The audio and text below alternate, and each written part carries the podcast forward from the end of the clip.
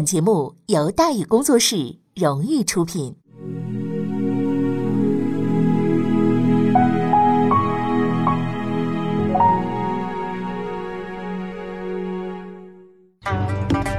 说书唱戏劝人方，三条大道走中央，善恶到头终有报，人间正道是沧桑。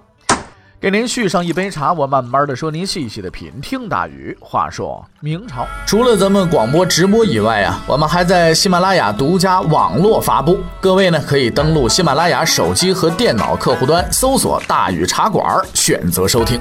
上期节目咱们说到哪儿啊？咱们说到民乱四起，杨鹤临危受命，和气生财，反军全部归降。咱们之前也说了什么神一奎呀、王左贵了、王家印了，哎，全部呢都归降给刘贺了。这些人干嘛的呢？都是土匪啊！他们都有什么分分量呢？我得告诉告诉大伙，在当时的起义军当中啊，最能打的就是神一奎。这个人具体情况呢不详，但应该是接受过军事训练，作战十分的强悍，属于带头大哥级的人物。王左贵、王家印，你要是不知道也不怪你。对这个二位兄弟，咱们提几句话就知道了啊。当时在王左贵的手底下有个小头目叫李自成，王家印营门口站岗的那叫张献忠。哼，至于后边那几位就不说了，说了也没人知道。你只需要明白，他们都是当时一等一的牛人，随便一个摆出来都能搅得天翻地覆的。但是他们都投降了。除了这些人之外，当时陕西、甘肃境内几乎所有的农民军都投降了。他们投降的对象。就是那个一脑袋浆糊、什么也不懂、不会打仗的这个杨鹤，奇迹就这么着发生了，啊，发生在所有人的眼前。杨鹤不懂兵法，不熟悉军事，但他有一样别人没有的武器，什么武器啊？诚意。作为一个不折不扣的好人，杨先生啊，很有诚意的寻找叛军，很有诚意的进行谈判，很有诚意的劝说投降，最后他的诚意得到了回报。事实证明啊。农民军之所以造反，并不是吃饱了撑的，只是因为吃不饱。现在既然朝廷肯原谅他们，给他们饭吃，那自然都愿意投降了。毕竟造反这个事儿啊，要经常出差，东跑西颠的，风险太大了。而对于杨总督呢，他们也是很客气的，很有点宋江喜迎招安的意思啊。比如沈一奎的投降，约好了地点，杨鹤打开城门，派出群众代表，热烈欢迎。众多民军头目大步到场，在杨总督的率领下前往关帝庙，在关老爷面前宣誓投降。哎，关老爷靠得住吗？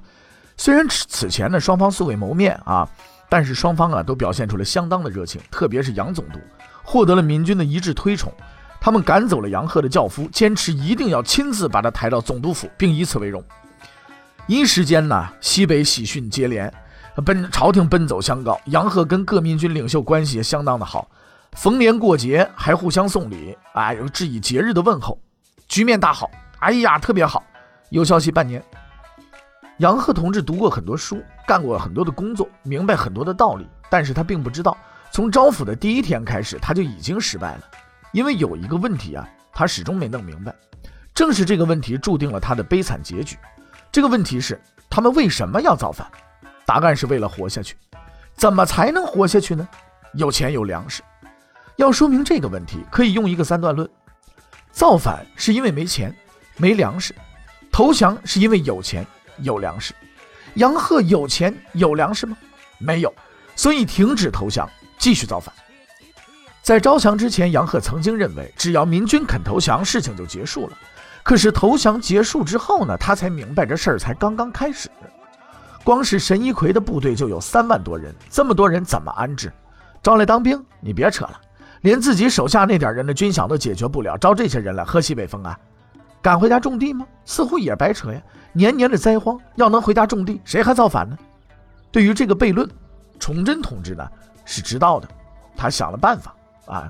他先找了几万两银子安排发放，然后呢又从自己的私房钱里啊拿出了十万两交给杨鹤，让他去花去。应该说这一招啊还是很有效果的，民军们拿到钱确实消停了相当长的时间。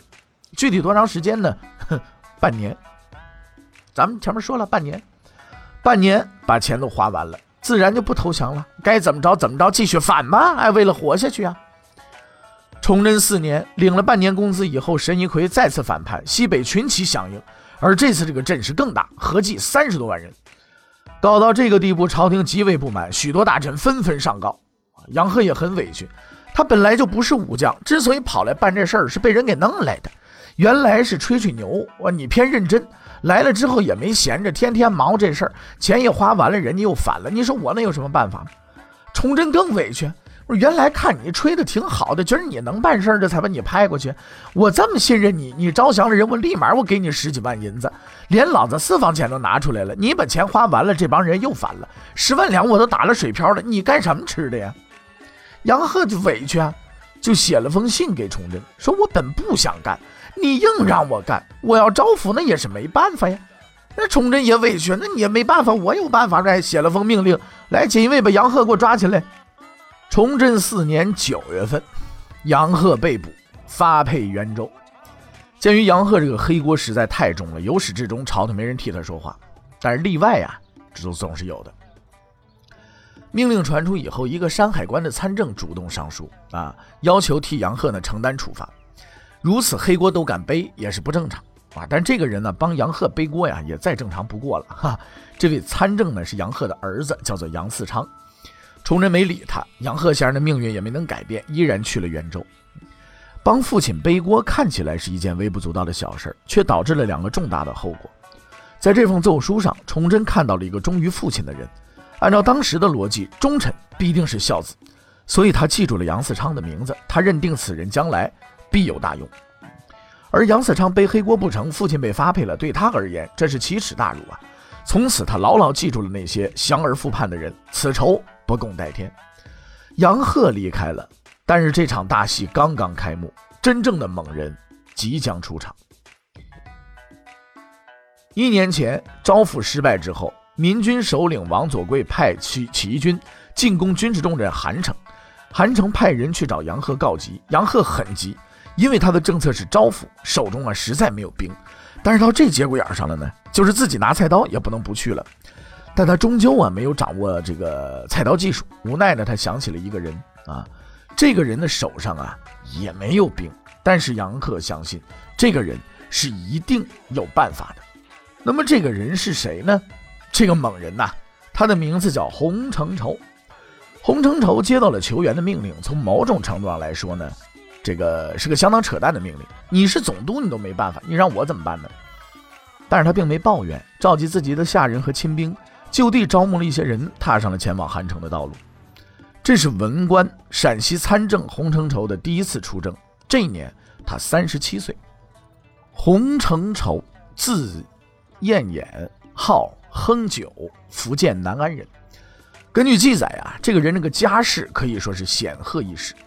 曾祖父洪以申，字德谦，中宪大夫啊，太傅兼太子太师，武阳殿大学士。曾祖母林氏，一品夫人。呃，祖父呢，洪有志啊，资政大夫，兵部尚书兼督察院右副都御史。祖母戴氏，夫人。有这么一份简历，基本就可以吃闲饭了。可惜呢，洪承畴没能吃闲饭，事实上他连饭都吃不上，因为所有的这些简历都是后来封的。换句话来说，他自己挣回来的。洪承畴出生的时候啊，他的父亲因为家境贫寒，外出打工去了。他的母亲呢，虽然穷，却比较有文化，从小呢教他读书写字。他也很聪明，据说七岁啊就能背《三字经》，这已经很了不得了啊。就比如说我吧，现在呢我就人之初性本善，性相近，习相远，苟不教性乃迁，教之道贵以专。后边的我就不会了，哈哈哈，哎就不会了。万历四十三年，洪承畴呢是二十三岁，参加全省统考，就是乡试啊。成绩很好，全省第十九名。第二年到北京参加全国统考，成绩更好，全国第十七名，二甲。然后分配工作，他被分配到刑部。这个结果对他而言呢是比较倒霉的。原因咱们说过，在明代要想将来入阁当大学士，必须当庶吉士，进翰林院。以洪承畴的成绩，应该能进，可是偏就没进。此后的十几年呢，他混得还可以，当上了刑部郎中，又被外放地方当了参政。参政这个官啊，说大不大，说小不小，通常是混到最后光荣退休。哇，从没考上翰林的进士，混饭吃的小参政，到历史留名、骂声不绝、余音绕梁的大人物，只是因为他外放的地方是陕西。刚去陕西的时候啊，洪承畴带了很多书，所以洪承畴带兵去救韩城的时候，只是一个书生，他没打过仗，也没杀过人。据说在世上啊。有这么一种人，他们天生就会打仗，天生就会杀人，这是事实，不是据说啊。洪承畴就是一个真正的天才，军事天才。他带着临时拼起来的家丁、仆人、伙夫，就这么着上了战场，却没有丝毫的胆怯。面对优势敌军，他凭借卓越的指挥，轻易击败了起义军，斩杀五百余人，解围韩城。在洪承畴的这个生命当中啊，有过无数次战役啊，有过无数个强大的对手。最重要的一次是这一次，这个微不足道的胜利让洪承畴明白他是多么的强大，强大到可以力挽狂澜，可以改变无数人的命运。他要凭借着自己的努力挽救这个没落的王朝，创造太平的盛世。可讽刺的是呢，他最终做到了，却是一种他做梦也没曾想到的方式。洪承畴呢是一个务实的人，具体表现在他正确的意识到杨鹤是一个蠢货，招抚是没有用的，钱是不够用的，唯一有用的方式就是打，就是镇压。来陕西上任之前呢，洪承畴带来了很多书，三十年以来，书是他仅有的寄托。战后呢，他丢掉了书，做出了一个新的抉择。开战，奇迹就这么发生了。此后的两个月里，洪承畴率领这支纯粹的杂牌部队连战连胜，民军闻之色变，望风而逃。在历史上，他的这支军队有一个专门的称呼，叫“红兵”。洪承畴是文官，杨鹤也是文官，这是两个人的共同点，也是他们唯一的共同点。对待民军，杨鹤是很客气的。投降前，他好言好语的招抚；投降后，好吃好喝的招待。而洪承畴的态度有点差别啊！投降前他说如果不投降我弄死你们，投降后他说你们投降了，所以我弄死你们。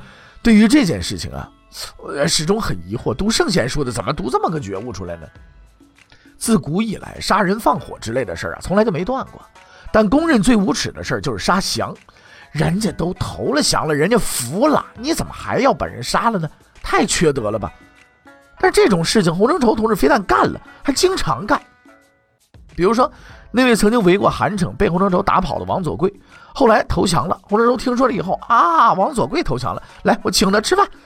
还没吃完呢，一群人冲进来，把王佐贵就给剁了。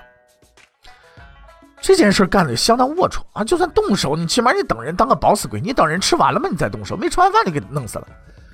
落在他手上的民军头领啊，不是抵挡到底被杀。就是不抵抗投降被杀，总之反正无论如何，你到洪承畴手底下就一个结果，就是死，啊！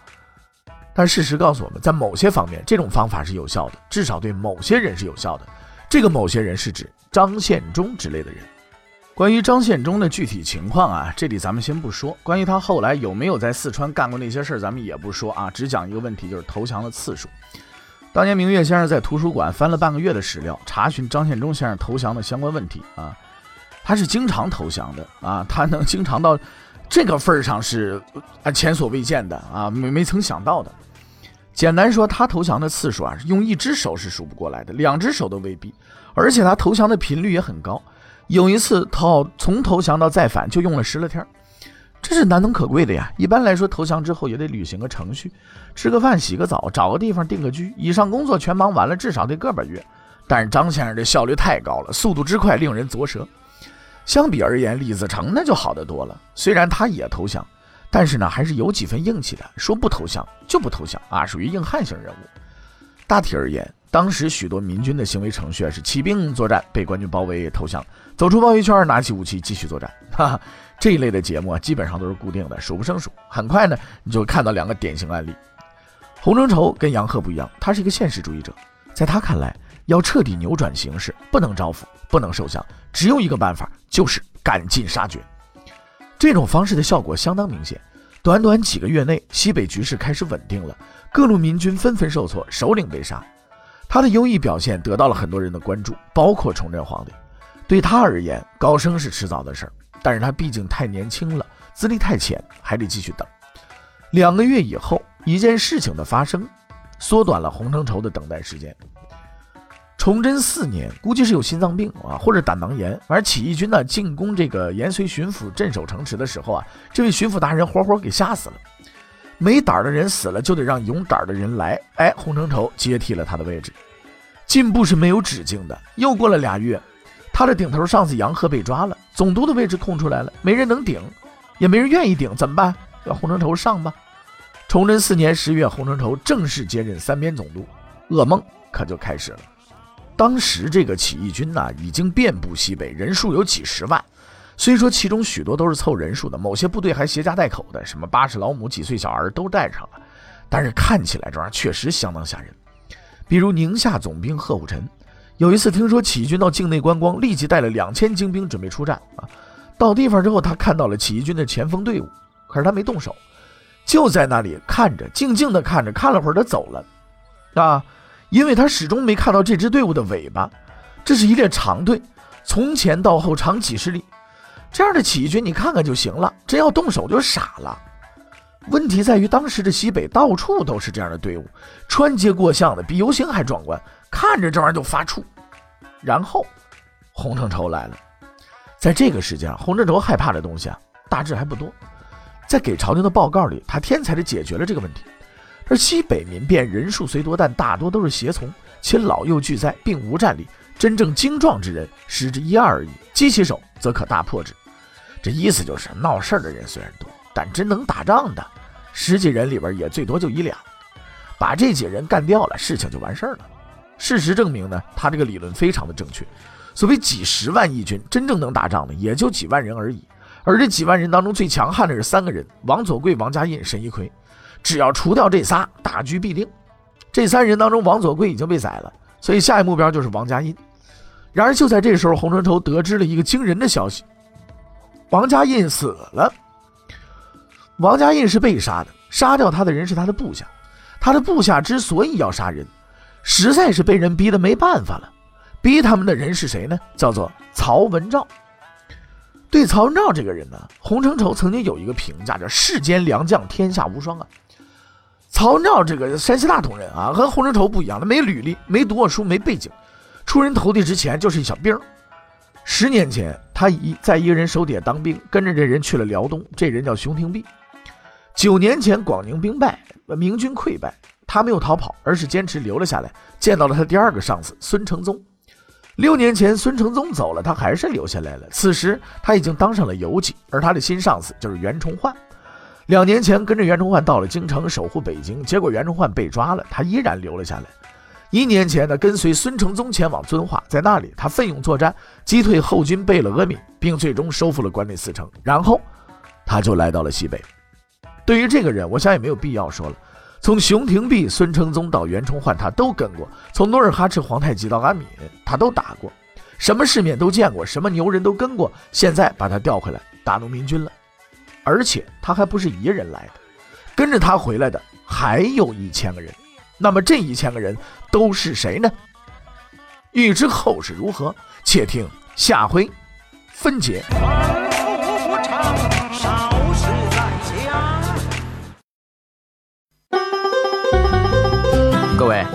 你想跟大禹交流吗？你想跟大禹辩论吗？你想给大禹指出错误吗？来微信吧，微信搜索订阅号“大禹茶馆”，哎，就能实现了。记住啊，禹是宇宙的宇。